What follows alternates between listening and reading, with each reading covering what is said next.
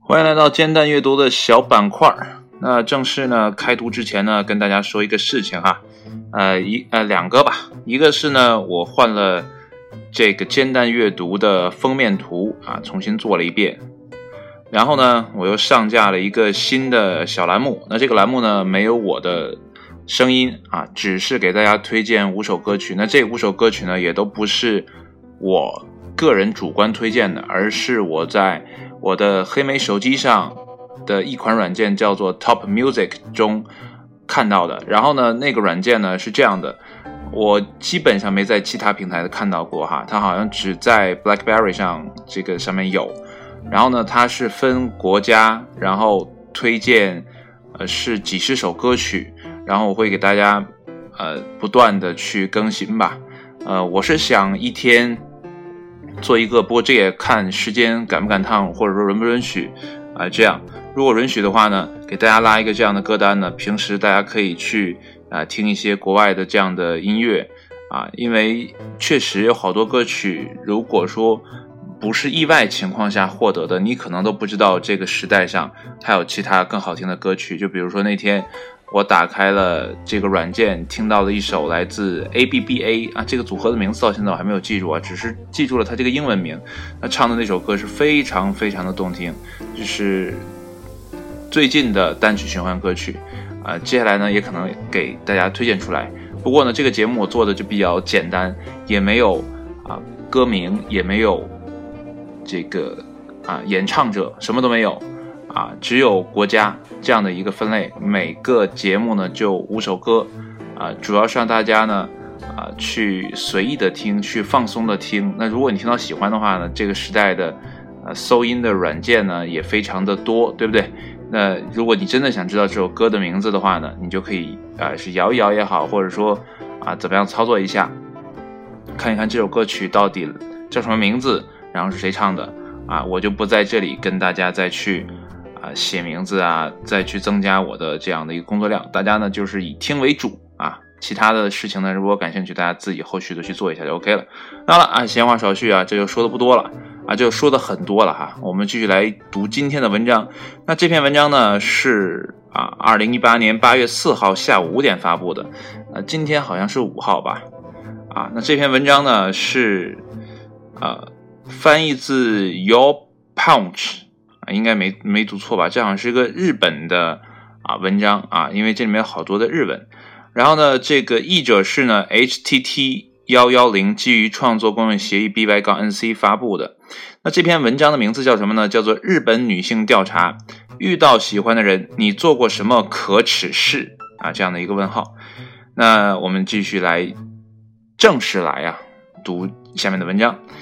近日呢，以八零九零后为受众的恋爱网站，这是一个日文啊，呃，叫爱丽，然后那那个日文不认识啊，开展了一期问卷调查，而这份问卷的内容呢与结果，或许会令所有人都感到有兴趣啊。该网站呢合计有七百三十九名女性接受了质问。啊，这个翻译还挺有意思的，叫质问。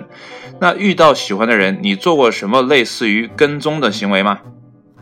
看看这个，呃，起初问的这个问题就比较过分哈，跟踪的行为，我以为只有什么什么电车之狼 才会有这样的尾随的行为哈，没想到对女性也提出这样的一个问题。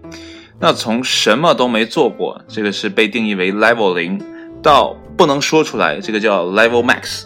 那总共呢有八个程度的可供选择，那与回答什么都没做过相比的，呃，这个一百零二人呢，表示自己做出过类似跟踪行为的女性呢，高达六百三十七人，也就是说，总占比高达百分之八十六，哇，好可怕的一个数据哈！也许女性的这种呃诉求可能比男性更强烈啊，也不一定啊。最多人做过的事情是啊，这样一个问号。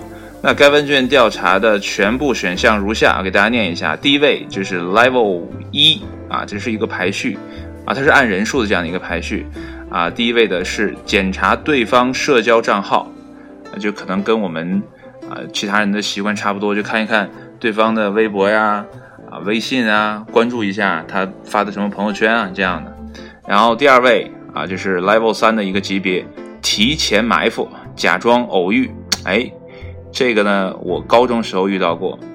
那第三位呢，Level 六啊，去他家门前转悠，这是一百零三人。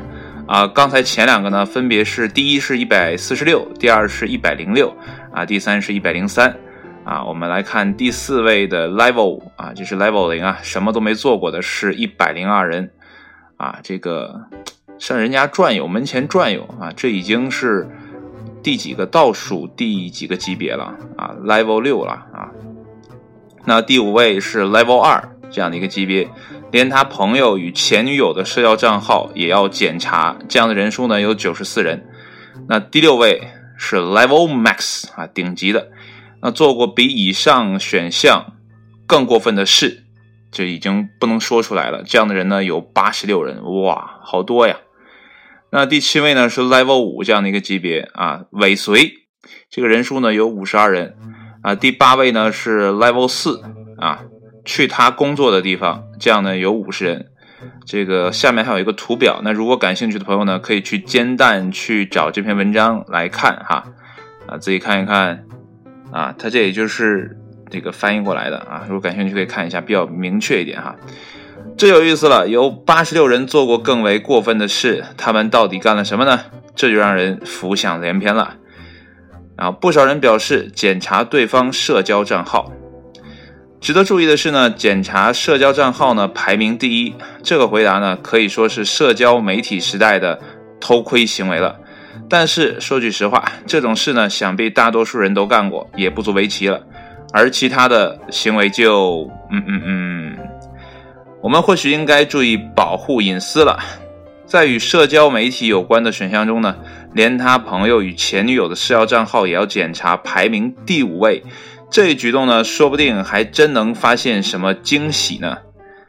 或许呢，你也知道，可能呢，有人会在网上窥视自己的个人生活，但实际上，别人还能获取你的前任信息。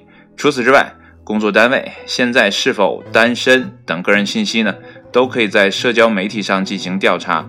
不禁令人感叹的是，人人都能成为 CIA。